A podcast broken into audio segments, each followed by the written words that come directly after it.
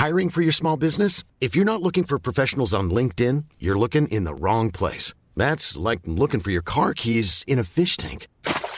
LinkedIn helps you hire professionals you can't find anywhere else, even those who aren't actively searching for a new job but might be open to the perfect role. In a given month, over 70% of LinkedIn users don't even visit other leading job sites. So start looking in the right place. With LinkedIn, you can hire professionals like a professional. Post your free job on linkedin.com slash people today. Épisode 5 Espérer à nouveau. Un jour, je croise mon oncologue dans un couloir. On est en septembre 2019, trois ans et demi après. Il voit mon pack, l'espèce de petit boîtier qu'on m'a mis sous la peau pour injecter la chimio. Et il me dit Ah, mais ça, faut l'enlever, hein. Moi, j'avais compris qu'il fallait attendre et garder encore quelques années, au cas où. Mais il m'a regardé droit dans les yeux et il m'a dit T'es guéri, hein Je le sais, c'est comme ça. Il pouvait pas en être sûr à 100%. Mais franchement, son optimisme, il était contagieux. Alors moi, j'ai décidé de le croire. Après un cancer triple négatif, on dit que les récidives arrivent souvent dans la première année qui suit les traitements. Cette année-là, je l'avais passée. Mais bon, comme sur un fil, quoi. Mais je soufflais un peu, et la boule au creux de mon ventre disparaissait. Parfois. Après, on compte 5 ans de rémission pour parler de guérison. Dans mon cas, euh, c'est plus compliqué, hein, parce qu'avec l'anomalie génétique, et malgré euh, l'ablation, il y aura toujours un risque. Donc ouais, je continue à être suivie. Je passe une IRM ma mère une fois par an et je sais que c'est parti pour le reste de ma life.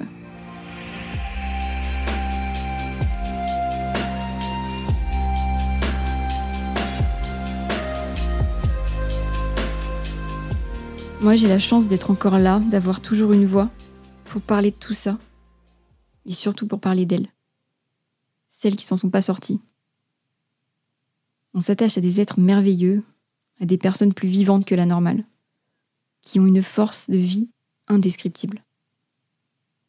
On se soutenait les unes les autres, on se portait littéralement dans nos combats, dans nos traitements, et trop souvent, bien trop souvent, fallait dire au revoir. Elles avaient mon âge, putain, ou à peine un peu plus. Leur vie aussi a basculé du jour au lendemain. Elles ont vécu les mêmes choses que moi, elles sont passées par les mêmes moments difficiles. Elles ont senti les mêmes espoirs et les mêmes peurs que moi.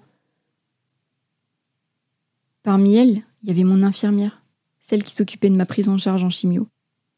Elle avait pris soin de moi, alors qu'elle aussi se battait. Elle était devenue mon amie. Elle fait partie de ces belles âmes que j'ai perdues sur le chemin. Je n'arrive pas à trouver une logique. Et merde, il faut que j'arrête de chercher un sens à la maladie. Mais cette culpabilité, c'est la seule chose dont j'ai du mal à me défaire sept ans après. En fait, c'est un des seuls traumatismes qui me restent. Sans m'en rendre compte, j'ai eu besoin de trouver ma place, mais en toute discrétion. J'ai eu envie d'accompagner celles qui souffrent plus que moi de la perte de leurs cheveux pendant les traitements. Parce que finalement, moi, j'avais mieux supporté que prévu. Et en fait, j'avais eu plus d'énergie que prévu alors. Et ça s'est fait naturellement, sans réfléchir. J'ai ressorti ma machine à coudre, j'ai créé mes prototypes de turbans, faciles à enfiler, un peu plus colorés, pour celles qui en auraient besoin. Je me doutais vraiment pas que sept ans après, j'en aurais cousu des milliers. Carnet de bord de Fanny. Post Instagram du 17 mai 2019. Deux ans que chaque jour, j'ai les yeux rivés sur mes créations. J'occupe mes mains pour occuper ma tête, et je remplis mes yeux de couleurs pour tromper comme je peux la noirceur de ce monde-là, pour oublier que depuis qu'il est devenu le mien, il faut trop souvent dire au revoir. Pour ne pas penser que mes derniers messages inquiets ne comporteront jamais la mention lue. Tenter de mettre une infime douceur face à la mocheté infinie du cancer. Essayer de donner un sens à chaque jour qui se lève, reconnaissante, mais à la fois si coupable d'avoir le droit de continuer sans elle. Essayer de donner du sens à ce qui n'en a aucun, parce qu'il en faut toujours un pour avancer. Chercher un peu de douceur, à défaut de trouver une justice, amener de la légèreté pour ignorer que cette réalité en manque maintenant cruellement. Mettre de la couleur encore et toujours pour oublier que tout n'est pas rose ici et pour faire honneur à la beauté de leur sourire inoubliable. Il n'y a aucune logique. Tout tient à la chance. En fait, si c'est pris à temps, bah, ça ira ou ça devrait aller. Si c'est pas pris à temps, par contre, il y a peu de chances que ça aille. C'est pour ça qu'il faut sensibiliser. C'est pour ça que j'ai commencé à en parler sur Instagram. Moi, j'étais sensibilisée. Mais quand je me suis rendu compte qu'en fait, tout le monde était concerné, jeune ou moins jeune, avec antécédents familiaux ou non, je me suis dit qu'il fallait en parler. Tout à la chance, certes, mais il faut encore la provoquer, la chance. La s'autopalper déjà. Prêter attention à ses seins, qui peuvent être si fragiles. Il faut que ce geste d'autopalpation devienne machinal, le faire sous la douche, allongé dans son lit, sans y penser presque. Il faut apprendre à connaître son corps, quoi. Il faut demander à son gynécologue de montrer les gestes. Franchement, mais il n'y a rien de compliqué. Et puis au moindre doute, réagir tout de suite. Ne surtout pas procrastiner. Quand je fais le bilan, mes amis qui sont partis, c'est, je pense, euh, ce qui a fait la différence. Elles ont senti quelque chose, et soit elles n'ont pas réussi à s'imposer face à un médecin qui les prenait pas au sérieux, soit elles ont mis la poussière sous le tapis. Certaines d'entre elles sont parfois restées six mois avec une masse sous le bras, une douleur, un mamelon qui rentre ou une rougeur.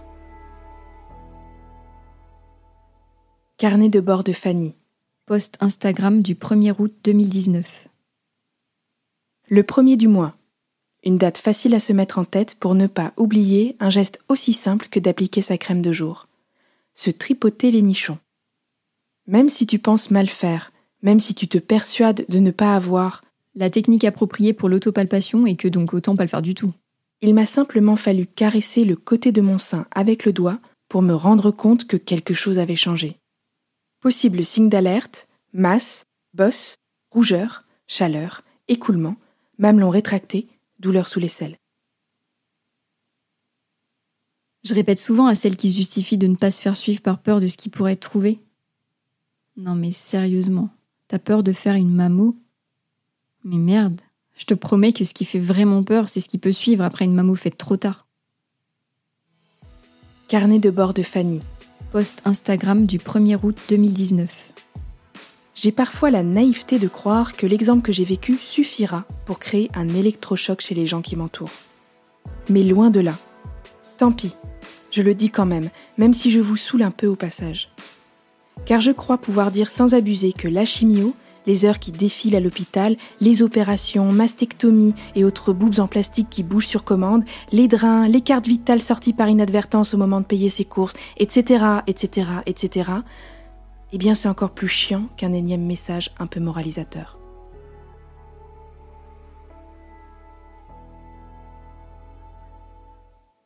Mes seins bioniques, je les appelle.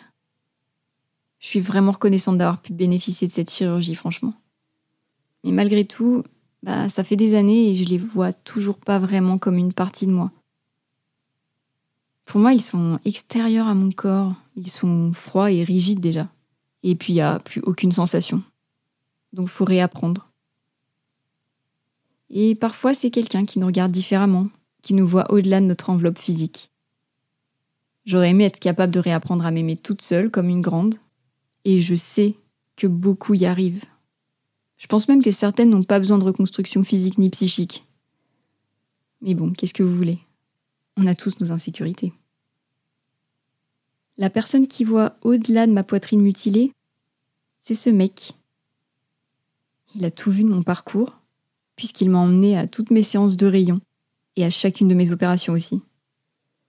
Il était là quand je suis sortie de mes rendez-vous en pleurant, et il m'a même aidé à porter mes sacs de drain à la sortie de mes interventions.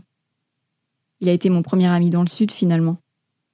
Je l'ai trouvé tellement attachant dès la première seconde. Au fil des années, de toutes nos conversations dans son taxi, notre complicité et notre amitié se sont transformées en autre chose. Il a une part énorme dans ma reconstruction. Il m'a trouvé désirable déjà. Et il m'a aimé à ma place quand moi, bah, j'y arrivais plus du tout. Aujourd'hui, il continue à me soutenir dans mes moments de doute, il ne faut jamais négliger la puissance de l'amour. C'est lui qui a été l'élément déclencheur à mon acceptation. Mais il manquait un point final. C'est pile poil trois ans jour pour jour après l'ablation que j'ai décidé de passer sous les doigts de fée d'une tatoueuse talentueuse. J'ai vu ce dessin, ces fleurs, comme un symbole. C'est avec beaucoup d'émotion que je me suis découverte dans le miroir. J'ai eu la sensation comme d'une page blanche, enfin habillée de féminité, de finesse, de délicatesse. C'est comme si la douceur de l'artiste avait su réparer un petit quelque chose en moi qui s'était abîmé avec les chirurgies. La maladie, c'est une sacrée sortie de route. Tomber malade jeune, à l'heure où tout le monde fait des projets, où tout est à construire, c'est voir sa vie se stopper. C'est l'incapacité de se projeter à deux mois, de voir loin. Moi, je suis restée plusieurs années comme bloquée, mais heureuse de vivre au jour le jour, parce qu'heureuse de vivre tout court. Là, je pense à mes parents, tellement essentiels, à mon grand frère si présent, à mon petit frère aussi, grâce à qui je viens de devenir tata, à ma meilleure amie comme j'en souhaite une à chacun, à toutes mes sœurs de combat, celles parties trop tôt et celles avec lesquelles on continue le chemin, et à mon homme aussi, qui me fait regarder très très loin, beaucoup plus loin que ce que j'avais pu imaginer. Et enfin, je pense à ma grand-mère. Et je me demande souvent ce qu'elle penserait de tout ça, de ce que je fais chaque jour depuis que moi je suis revenue d'où elle, elle n'a pas eu la chance de revenir.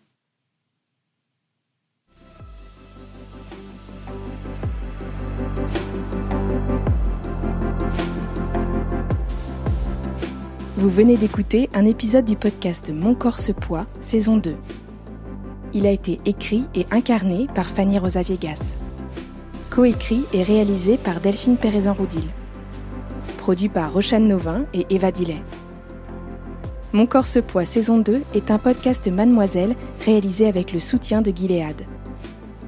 Merci pour votre écoute.